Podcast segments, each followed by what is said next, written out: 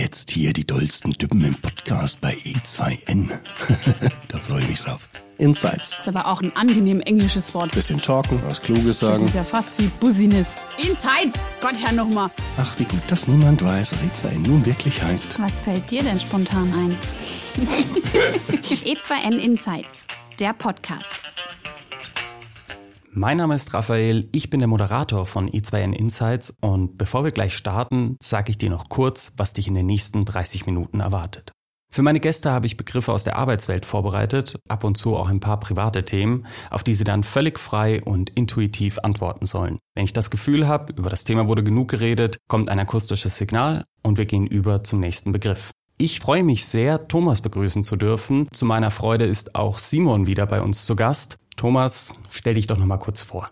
Ja, hallo liebe Hörer, mein Name ist Thomas Primus. Ich bin der Gründer und Geschäftsführer der Firma Food Notify. Die Firma wurde 2014 gegründet mit meinen vier Mitgründern. Wir digitalisieren alle warenbezogenen Vorgänge im Unternehmen, im Besonderen für die Gastronomie, Hotellerie und Catering-Unternehmen. Sehr schön, ich danke dir, Thomas. Simon? Ja, hallo zusammen. Äh, Mein Name ist Simon. Äh, Wer mich nicht kennt, ich bin einer der Gründer und auch Geschäftsführer bei E2N. Ich habe vor sieben Jahren mit meinen Kollegen zusammen die Firma gestartet. Ich kümmere mich bei uns ums operative Geschäft. Das heißt, ich betreue das Sales-Team, den Customer Success und kümmere mich auch um das E2N-Netzwerk und freue mich auch, äh, Thomas, dass du heute da bist. Denn äh, wir haben uns schon vor ein paar Jahren kennengelernt äh, auf einer Messe, eine wichtige Messe für uns und ähm, ja, viele interessante Gespräche geführt und äh, viele interessante Entwicklungsschritte zusammengegangen und ich freue mich auf das Gespräch. Ja, da freue ich mich auch sehr drauf und ich würde sagen, wir legen auch direkt los. Österreich und Deutschland. Also Österreich und Deutschland unterscheidet sich insbesondere, ich vergleiche das immer mit Super Mario, für Startups, weil ich der Meinung bin, dass praktisch das Level zu starten in Österreich wesentlich schwieriger war aufgrund des Feedbacks der Kunden. Also die das Feedback war am Anfang immer, das konntest du nicht, das konntest du nicht, du brauchst noch das Feature und das Feature und das Feature und das Feature. Also bis, bis man es dann hatte und dann sagten die, nee, das ist mir zu teuer. Also das, das habe ich halt in Deutschland anders erlebt. Dass, äh, da geht's da geht's viel mehr um das, also dass der Kunde sich involviert, ist klar. Das war ja auch in beiden Ländern gleich. Aber ich habe so das Gefühl, dass die, die Deutschen da wesentlich schneller auch den Effizienzgedanken aufgreifen und das Produkt auch für sich entdeckt haben. Ja, für uns war das ja so, na klar, wir sind in Deutschland gestartet, aber das zweite Land, das wir auch mit Kunden ähm, betreut haben, ist dann Österreich gewesen. Und man denkt, glaube ich, als Deutscher mal, na, die Österreicher, das ist das Nachbarland, die sprechen die gleiche Sprache, das ist alles wie eine ähnliche Philosophie. Ähm, aber ich habe in den Jahren festgestellt, es ist nicht unbedingt so. Und so vor kurzem ist mir das sehr deutlich geworden. An so einem Beispiel möchte ich das auch mal sagen, wo ich einfach feststelle, dass auch der ganze gesellschaftliche oder politische Hintergrund eine andere ist ähm, ja, wie machen wir das Thema Arbeitszeit? Und in Deutschland ist es ganz klar geregelt, ähm, etwas vereinfacht jetzt dargestellt, aber wir haben eine, Tag, äh, eine Höchstarbeitszeit von 48 Stunden in der Woche. Und wenn du als Arbeitgeber deinen Mitarbeiter länger arbeiten lässt, dann kriegst du ein Strafgeld, Feierabend, dann musst du dafür bestraft. In Österreich ist das witzigerweise etwas anders. Dort sagt man auch, mehr als 48 Stunden soll er nicht arbeiten. Aber falls es dann doch passiert, dann darf der Arbeitnehmer das unterschreiben und kriegt dafür stattdessen einfach mehr Geld ausbezahlt. Also das ist so ein ganz elementarer Unterschied, an diese Grenzthemen ranzugehen. Und das merken wir dann sowohl in der Softwareentwicklung als auch tatsächlich mit der Arbeit mit dem Kunden. Denn die, da kommt man natürlich gedanklich woanders her. Also trotzdem macht Österreich super viel Spaß übrigens, ähm, weil die Österreicher echt äh, ein lustiges und sympathisches Völkchen sind.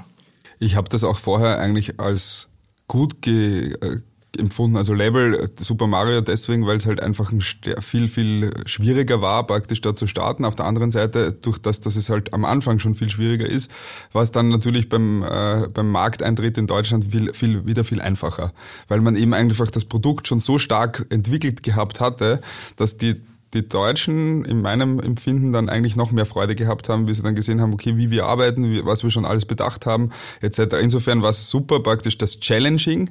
Das Challengen ist, glaube ich, in Österreich einfach höher, auch aufgrund der kulturellen Rounds-Gesellschaft, unter Anführungszeichen, sage ich immer, naja, das schaut jetzt noch nicht so gut aus und kann man das noch besser machen? Das, und das war halt irgendwie auch so mit ein Grund, warum wir das einfach auch von Anfang an eigentlich äh, so entwickelt haben, dass es begeistern muss, weil das Raunzen wollte ich ja nicht mehr hören. das ist auch sehr gut. Aber da kann ich dich mal fragen. Also mir wurde immer gesagt, oder so die ersten, äh, hatte schon viele Jahre her, aber es hieß immer in Österreich, wenn du einen österreichischen Markt haben willst, dann brauchst du immer zwei Vertriebler. Einen für Wien und einen für den Rest. Weil die meisten Österreicher die Wiener nicht mögen. Jetzt Kommst du ja, es gibt schon, so? es gibt ganz, ganz klarerweise, das stimmt. Also es gibt dieses Ost-West-Gefälle de facto und Salzburg ist irgendwo in der Mitte. Ja. Das ist auch so, äh, auch vom, von der Aufteilung her.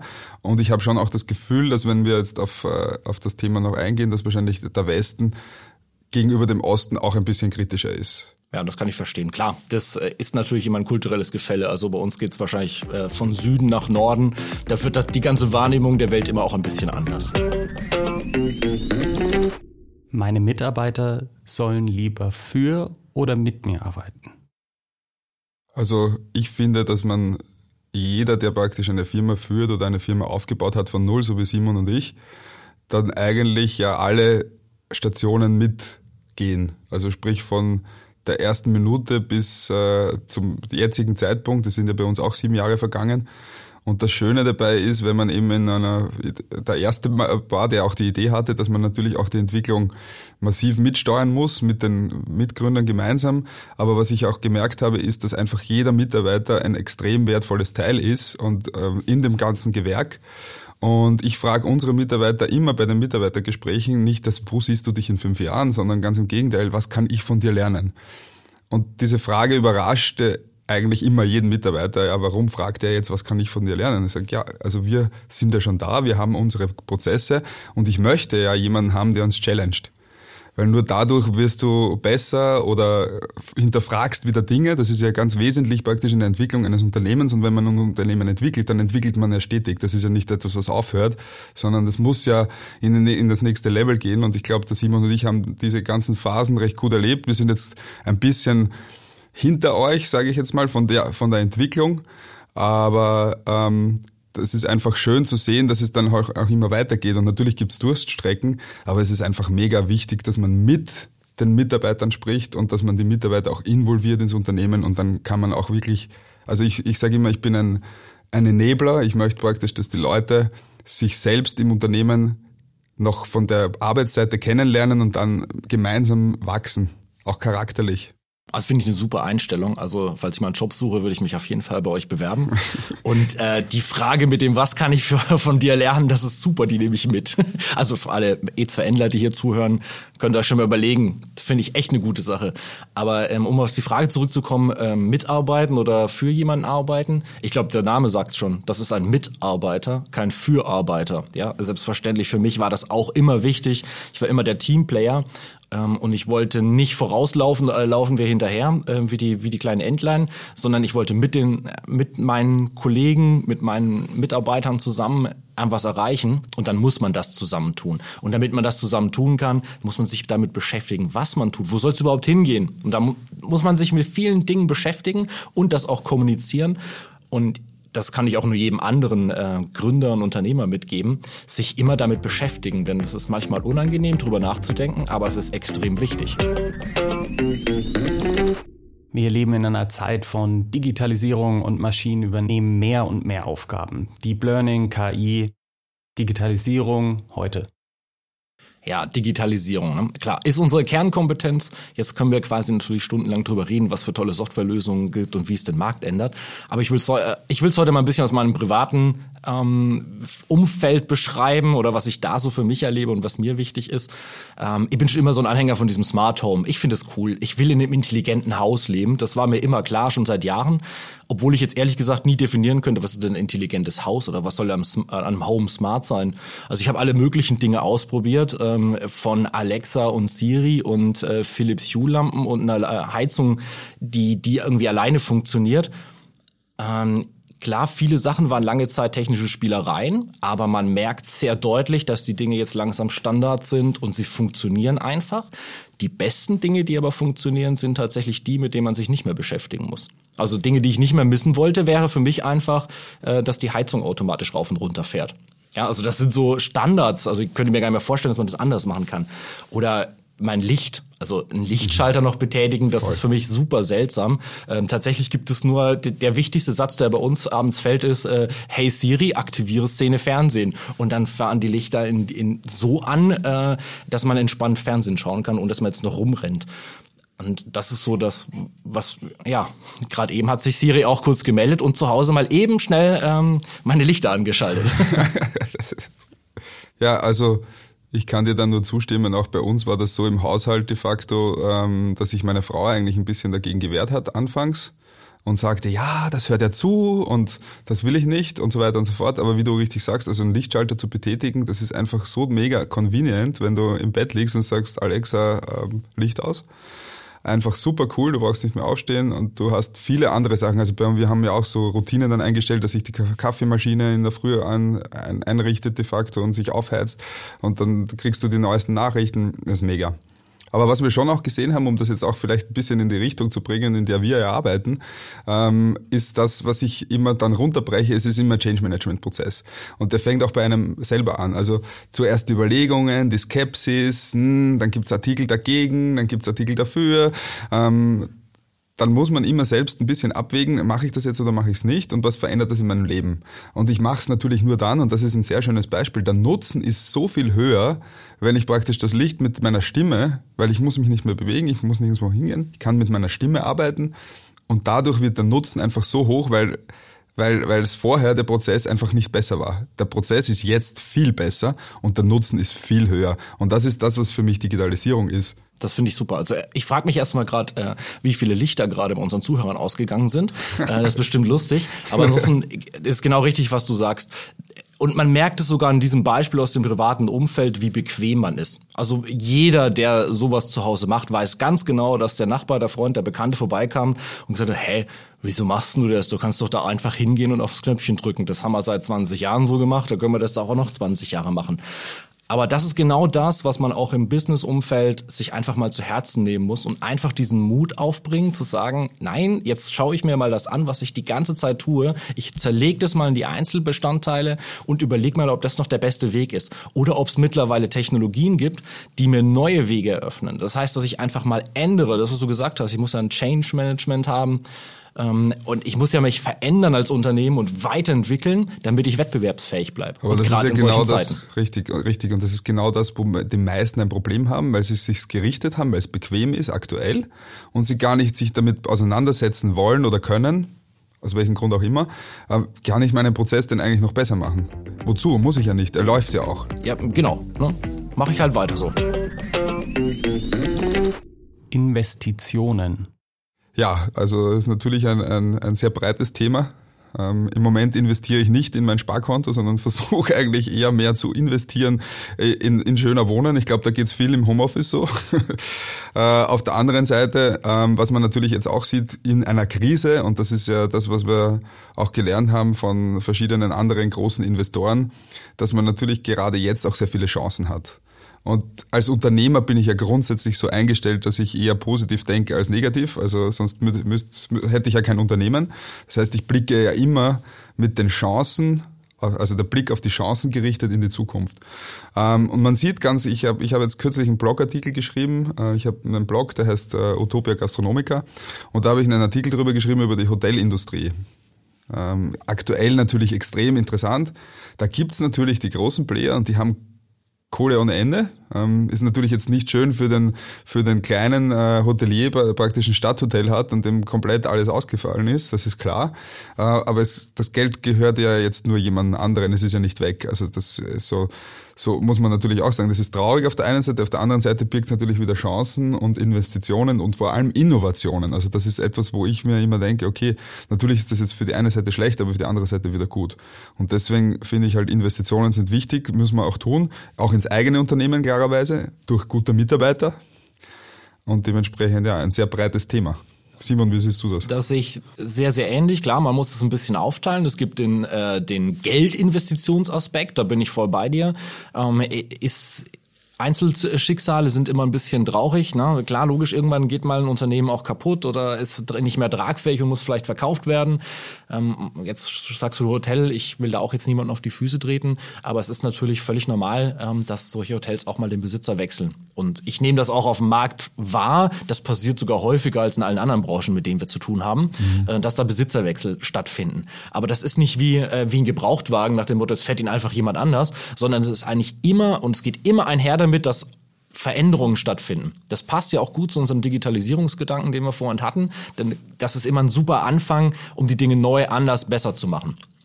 Und äh, klar, Investitionen, wenn ich jetzt auch mal für E2N äh, selbst spreche, ich glaube, die größten Investitionen, die wir tätigen, sind ganz klar unsere Mitarbeiter. Ja, also mehr, äh, bessere in die Ausbildung, die Fortbildung, in Dinge erklären.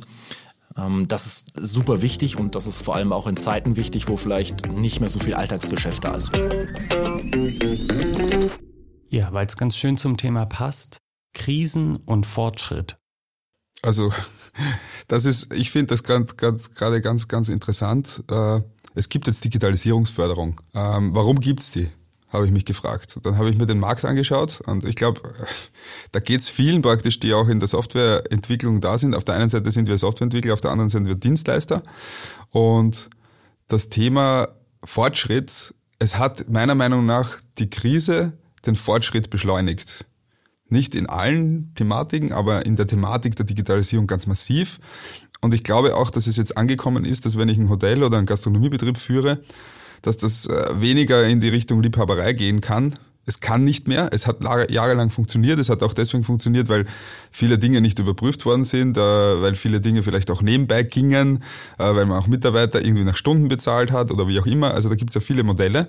Ich glaube einfach, dass, dass die, die Professionalisierung in diesem Bereich massiv eingezogen ist jetzt es muss, du musst einfach professionell und wirtschaftlich sein, du musst KPIs haben, also du musst wissen, okay, was ist jetzt, äh, was habe ich denn gestern verdient, was werde ich denn in den nächsten Wochen machen, ich habe hab ich Statistiken darüber, das war ja gar nicht der Fall. Und ich frage mich immer, ich bin ja Ex-Banker, ich frage mich immer, warum? Also warum ist das die einzige Industrie, die nie irgendwie sich selbst misst?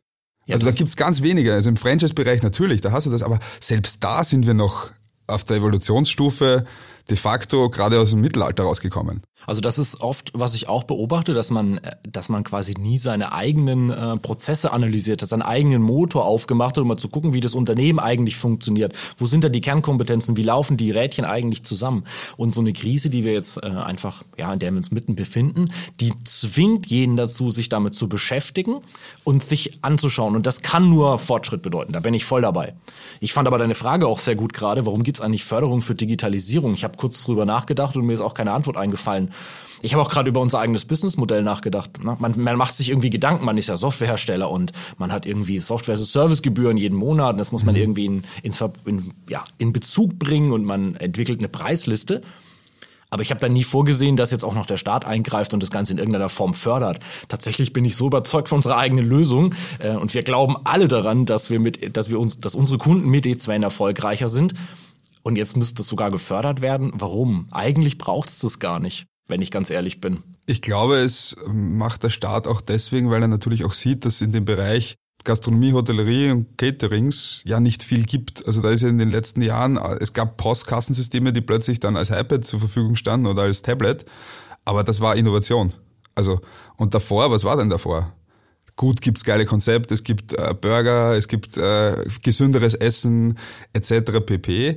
Aber dass es da irgendwie technologiemäßig irgendwas getan hätte, das war ja nicht. Also wir, wir haben ja damals die Firma auch gegründet, weil wir gesehen haben, dass der Mitbewerb irgendwie in den 70er Jahren gefühlt angefangen hat zu entwickeln. Und das waren datengetriebene Modelle. Also du hast halt Daten genommen, hast die bekommen und hast die analysiert. Aber heute ist es ja so, dass wir in Echtzeit arbeiten können. Wir haben viel schnellere Systeme, wir haben ganz andere Architektur. Wir können äh, in Millisekunden Dinge ausrechnen, die vorher vielleicht paar Minuten gedauert haben, sage ich jetzt mal. Und dementsprechend kannst du heute eben, wenn du es ordentlich magst, reagieren und agierst nicht zwei Monate später, sondern du reagierst sofort. Ja, also da, du weißt genau, was du meinst und ich glaube, das liegt natürlich auch ein bisschen daran, dass das eine Branche ist, die sehr nah am Menschen arbeitet und man denkt, mhm. man hat ja immer ein bisschen dieses negative Gefühl, so Technologie und, und Fortschritt und so, das wär, würde die Leute irgendwie entfremden und, und den sozialen Gedanken nicht mehr fördern. Und ich glaube, dann wird es so versehentlich auf, auf die Un Unternehmensführung oder ich sag mal die Werkzeuge, die das Unternehmen für sich braucht, ähm, adaptiert. Und das stimmt eigentlich nicht. Ich glaube, das ist eine Angst, die man gar nicht haben muss. Selbstverständlich darf, soll und muss man äh, sein eigenes Unternehmen so digital wie möglich aufstellen, damit ich einfach eine Flexibilität äh, drin habe in der Reaktionsfähigkeit. Aber das hat nicht was damit zu tun, dass ich jetzt nicht mehr mit dem Gast rede. Ja, ja oder dass, dass genau. der nur noch äh, ein Tablet hingelegt bekommt, auf dem er bestellt und darf nie wieder mit mir reden. Ja, natürlich möchte auch jeder Gast, der in ein Restaurant kommt, ja Interaktion haben. Also ich bin noch nie irgendwo hingegangen zum Essen und wollte nicht mit den Leuten reden. Tatsächlich hat mich das immer bei jedem Bestellsystem ja schon fast frustriert, dass, äh, wo du nur gefragt wirst, mit oder ohne Ketchup.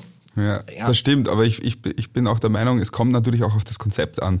Wenn ich jetzt auf eine Tankstelle gehe, dann möchte ich mich am, am liebsten mit gar niemandem unterhalten und gar nichts tun, weil ich möchte einfach rein, möchte was zu essen nehmen, was zu trinken und am besten kontaktlos bezahlen. Aber da brauche ich jetzt niemanden, der mich irgendwie serviciert oder in einer Form was macht. Das heißt, diese Konzeption des Restaurants und wie ich mir das vorstelle, ob das jetzt vier Stern ist oder fünf Stern, keine Ahnung, Haubenkochniveau oder Tankstelle, da gibt's halt dazwischen tausende Möglichkeiten. Das stimmt, aber das hast du auch ein Stichwort gerade gesagt, dass das, ja, da ist es mir immer so aufgefallen, ich bin ja auch der Kontaktloszahler. Also ich weiß noch, das weiß ich noch sehr genau, der Moment, wo Apple Pay in Deutschland äh, verfügbar war, das war der erste Tag, an dem es auf meiner Uhr war und dann habe ich angefangen, damit zu bezahlen und ich war echt frustriert, an wie vielen Stellen man das nicht akzeptieren wollte.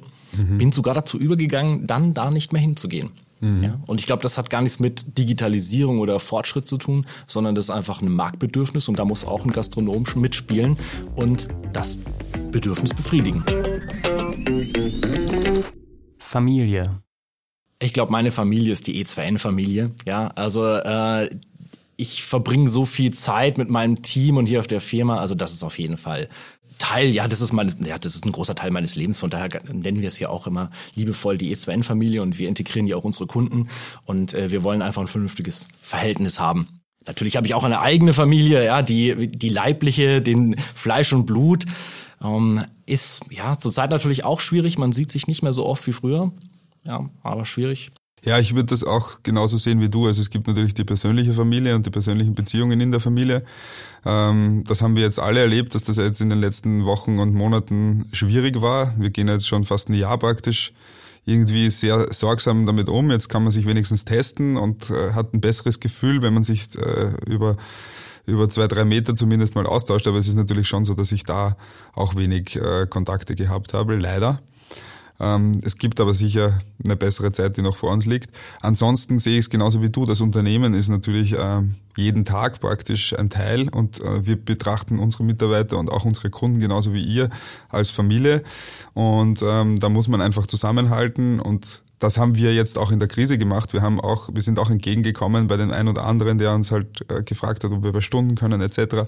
Also da sind wir auch entgegenkommend und ich glaube, das ist auch ganz wichtig, dass wir hier die Unterstützung auch von unserer Seite geben, nicht nur praktisch fachlich und die Experten ähm, Ideen oder beziehungsweise das Wissen, was wir ja auch sammeln durch andere Kunden, ähm, dass wir das auch weitergeben, beispielsweise Förderungen. Also da haben wir auch Newsletter äh, gemacht, damit wir eben auch unserer Familie unter Anführungszeichen helfen und, und die unterstützen, wo es nur geht. Das machen wir sowieso. Also das sind wir genauso wie ihr.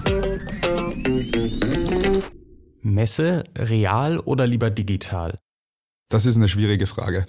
Also ich denke, durch die äh, kontaktlose tägliche Arbeit, die wir ja jetzt mittlerweile haben. Und das ist ja auch so, dass wir, da geht es euch wahrscheinlich ähnlich, sehr, sehr viele Teams-Meetings haben, sehr viele Zoom-Meetings, egal wie diese äh, ganzen äh, Lösungen heißen. Das hat uns auf der einen Seite begeistert, weil wir gesehen haben, okay, es geht auch trotzdem gute Kommunikation noch weiter zu halten ähm, über diese Möglichkeiten des Video, äh, des Videoaustausches, wo man sich dann trotzdem sieht. Aber es ist natürlich nicht das, wenn man äh, abends sich äh, am Wirtshaustisch trifft und ein paar Flaschen Wein oder ein paar Bierchen gemeinsam trinkt und einfach ein ganz anderes persönliches Gefühl hat. Das heißt, wie ich das mit den Messen sehe, im Moment relativ kritisch. Ähm, ich denke auch, dass das gut ist, dass man das kritisch betrachtet, weil ähm, es natürlich fehlt und ich bin der Erste, der sich wieder interessiert dafür, wie denn die nächsten Messen denn dann sein werden und ob die wieder stattfinden können in den großen Rahmen. Wenn, dann muss sie wieder so stattfinden, wie ich das gewohnt bin. Also das letzte Mal waren wir auf der Intergastra ähm, 2000 20 noch, ja, genau 20 noch, ja. Das war die letzte große Messe, da hat das schon angefangen, aber da waren wir noch und das finde ich schon gut, dass du da den direkten Kontakt hast und auch Leute siehst und einen Eindruck machen kannst. Das fehlt halt jetzt komplett durch diese Videoübertragungen. Also ich glaube auch, man muss da so ein bisschen unterscheiden. Es gibt so zwei Aspekte äh, auf der Messe. Wichtiges Instrument für uns, um an äh, Kunden und Interessenten zu kommen, ganz klar. Aber es ist auch die andere Hälfte und das ist einfach die, ja, das Netzwerken oder mit den Partnern, mit anderen Unternehmen, mit denen man zu tun hat, äh, wo man gleiche Kunden hat, äh, Schnittstellen abklopfen. Und da ist es einfach wichtig, dass man sich auch mal privat trifft oder privat oder persönlich trifft, ja, von Face to Face und dass man mhm. eben, wie du sagst, mal ein Bier zusammen trinkt oder eben was essen geht. Das Problem, was, was ich einfach im Moment sehe, ist diesen Präsenzgedanken des Interessenten. Ja, das hat, glaube ich, jetzt jeder verstanden, dass man auch die größten Projekte völlig problemlos mit irgendeiner Videokonferenz lösen kann. Ich äh, persönlich finde es ja, ich verrückt, wie selbst für mich, obwohl ich mich als sehr digital bezeichne, sich das richtig gut eingespielt hat und wie angenehm das ist, dass man auch Meetings einfach nachdem sie beendet sind, man sitzt sowieso gerade schon an seinem Schreibtisch und man kann direkt weiterarbeiten. Und man mhm. fährt nicht erst durch die Walachei, mhm. ähm, um irgendeinen Kunden zu treffen, um sich dann anderthalb Stunden auszutauschen und eigentlich dann wieder zurückzufahren und dann, ja, dann ist man eh ganz raus. Also es hat viel Effektivität in meinen Alltag gebracht, das auf jeden Fall. Äh, aber ich vermisse auch den persönlichen Kontakt. Ja, also das ist wichtig. Aber die Frage ist, was wird passieren? Für mich ganz klar, 2021 werden wir keine Messe mehr besuchen. Vielleicht findet ja Ende des Jahres noch was statt. Wir werden es mit hoher Wahrscheinlichkeit gar nicht erst mitnehmen. Mhm. Ähm, aber nächstes Jahr, ja, da muss man mal drüber nachdenken. Die Frage ist für mich natürlich auch, akzeptiert denn der Gast das? Kommt der nächste, also mal angenommen, Pandemie ist jetzt äh, bald vorbei, kommt der denn nächstes Jahr einfach wieder auf die Messe, so wie es früher gemacht hat? Ich glaube, es wird sich schon ändern. Ich glaube, es wird eine andere Qualität sein weil ähm, ich glaube, das wird euch nicht anders gehen. Ähm, du merkst halt einfach, für die ersten Gespräche, wo du normalerweise, wo du vielleicht mal nach, also ich kann es jetzt nur von mir sagen, wo ich dann vielleicht nach Bayern gefahren wäre, dann bin ich vier Stunden mit Zug unterwegs, ähm, wieder vier Stunden zurück, bin acht Stunden de facto weg, ähm, kann natürlich arbeiten, deswegen auch Zug, aber es ist oft schon so gewesen, dass du halt zu einem Termin gefahren bist und dann hast du beiderseits festgestellt, eigentlich ist das Produkt noch nicht so weit ähm, oder der Kunde ist noch nicht so weit oder irgendwas anderes passt noch nicht das ersparst du dir halt und dann bist du halt effizienter dadurch, dass du halt die ersten Gespräche vielleicht über Teams mal so führst, ähm, abgesehen von den Telefonaten. Aber natürlich haben die Leute das Bedürfnis und das verstehe ich auch, ähm, aber es sind auch Kosten dahinter. Und das muss man auch ganz klar sagen, wie effizient ist es denn, ähm, acht Stunden im Zug zu sitzen für einen Termin, der vielleicht nichts wird. Das ist völlig richtig. Und das kannst du auf die Messe eins zu eins adaptieren. Das ist ja nicht so, dass eine Messe eben mal aus dem Boden fällt. Da steckt sehr, sehr viel Arbeit äh, und, und harte Arbeit drin und viel Zeit, die man investieren muss, damit man auch einen ordentlichen Auftritt auf einer Messe bekommt. Ich ich gebe jetzt aber mal eine Prognose ab. Ich glaube, die, die Messen werden wiederkommen, aber das wird sich ein bisschen ändern und es wird noch weiter weggehen von diesem Verkaufsinstrument und mehr in eine Networking Area, ein Austausch. Also einfach, dass man ja. Menschen trifft, die ähnliche Probleme haben, Lieferanten, Softwareprodukte äh, und wir uns alle mehr um das Thema Problemlösung kümmern. Das, ja, das ist genau das, was mir ein bisschen immer gefehlt hat bei der Messe, weil man wusste ja nicht, wer kommt denn jetzt auf den Stand.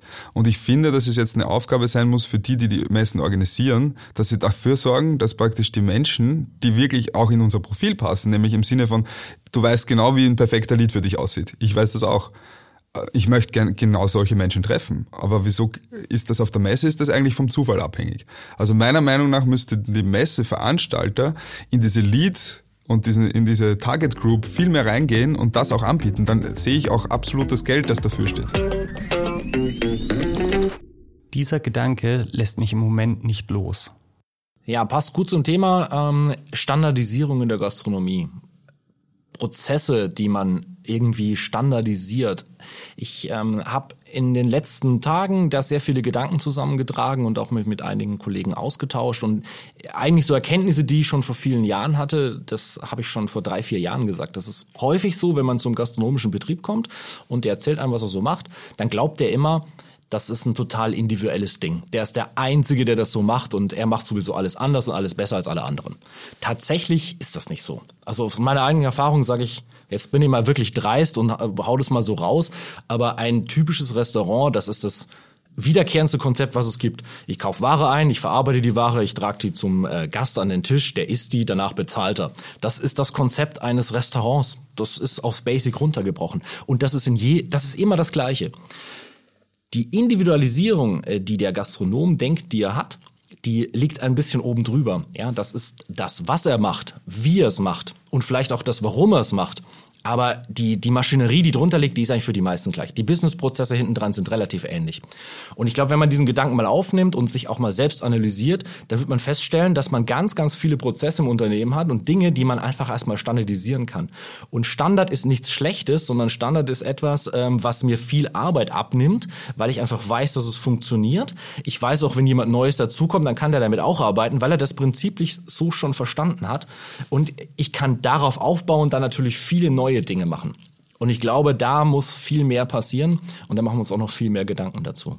Ja, also kann ich nur zustimmen. Also ich sehe den Punkt des Standardisierens genauso. Das ist ja natürlich eine riesen Herausforderung in den Schnittstellen, weil es sehr, sehr viele digitale Unternehmen in den letzten Jahren natürlich dazugekommen sind und da der Gastronom oder die Gastronomen natürlich möglichst das ausprobieren, was am wenigsten kostet, ohne, ohne den Blick darauf zu werfen, wer, wem gehören die Daten. Also wenn ich jetzt ein Tool nutze, irgendwo was gratis ist, dann fragen sich die wenigsten, was passiert eigentlich mit meinen Daten? Das ist etwas, was ich gar nicht verstehe. Also wir haben ja vorher über Alexa gesprochen etc.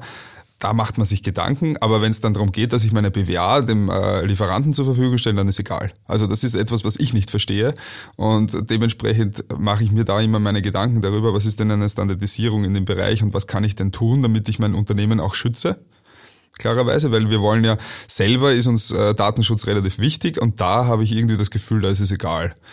Und da darf es auch nichts kosten. Also da, das ist so mehr oder weniger, ja, wenn das, also das Rezeptmanagement ist da doch gratis, ja, dann mach's doch dort. Aber dann sieht er dann halt auch alle Daten und er sieht auch, wie du arbeitest, er sieht auch, welche Lieferanten du hast und kann sich dann natürlich zusammenreimen, wie das in Zukunft ist. Diese Daten werden ja auch verkauft. Die machen ja noch nicht mal einen Hehl daraus. Das steht in den AGBs drin, das wird verkauft das ist so ein bisschen ziemlich traurig, wenn ich dann immer praktisch die Gespräche habe und dann kommen dann Leute zu mir, oder jetzt kommen sie eh nicht mehr, aber früher kamen die dann und sagen, ja, das kostet nichts und das kostet doch was. Wieso ist das so? Tja, also ja gut, jetzt wurde mir das Stichwort zuwirfst, naja, Datenschutz, das ist auch sowas. Kommt immer wiederkehrend, dieses Thema. Mindestens einmal pro Woche äh, muss ich auch drüber nachdenken und das ist, was ich daran traurig finde und was mich da auch gedanklich nie loslässt, dass da so wenig Verständnis für diese Thematik da ist. Und da geht's mir noch nicht mal drum, dass die Daten einfach wegfließen, sondern dass äh, wir auch so seltsame Fragen gestellt bekommen wie, ja, darf der Mitarbeiter denn den Dienstplan von anderen sehen? Ist das denn datenschutzkonform? Und ich dann immer etwas verwundert bin, wieso uns die Frage gestellt wird. Wir sind nicht Datenschutzexperten. Datenschutz heißt ja, ich will meine Daten schützen. Also mhm. muss ich mir als Unternehmen überlegen, sollen meine Mitarbeiter die Dienstpläne der anderen Mitarbeiter sehen? Also man muss den Gedanken umkehren und das vergessen viele unsere Kunden oder ich glaube in, in anderen Bereichen, das ist überall im Datenschutz so. Man denkt immer, das wäre irgend so ein bürokratisches Monster, was da oben drauf sitzt und irgendwie sagt, was ich zu tun habe. Tatsächlich ist ja der eigentliche Anreiz, denk mal über die Daten nach, die du hast genau. und überleg dir mal, wer die alle sieht und was mit denen passiert. So, das ist das ist Warum hinter Datenschutz und da machen sich die Leute zu wenig Gedanken. Und wenn man sich diese Frage stellt, dann ergeben sich die meisten Dinge von ganz, ganz alleine. Sehe ich ganz genauso. Ein Gedanke, der mich seit Mitte des Gesprächs nicht loslässt, ist auf jeden Fall, dass ich jedes Mal, wenn ich in Wien war, wahnsinnig begeistert war von allem dort. Also sei es das Essen oder die Menschen. Du bestätigst auf jeden Fall noch den Eindruck, Thomas. Und ich freue mich sehr, dass ihr da wart. Vielen lieben Dank. War sehr, sehr spannend. Äh, lieber Thomas, lieber Simon, schön, dass ihr euch die Zeit genommen habt. An die Zuhörer, seid gespannt auf die nächste Folge. Bis bald. Das ist voll gut. Werde ich jetzt implementieren, wenn mich nochmal einer fragt. Ich trinke, wir reden da einfach ein bisschen. And so on. Ich trinke mal ein Schlückchen. Das kann ja ein bisschen dauern bei dir, hm? Insights! Gott, Herr, nochmal. Bitte? E2N Insights, der Podcast.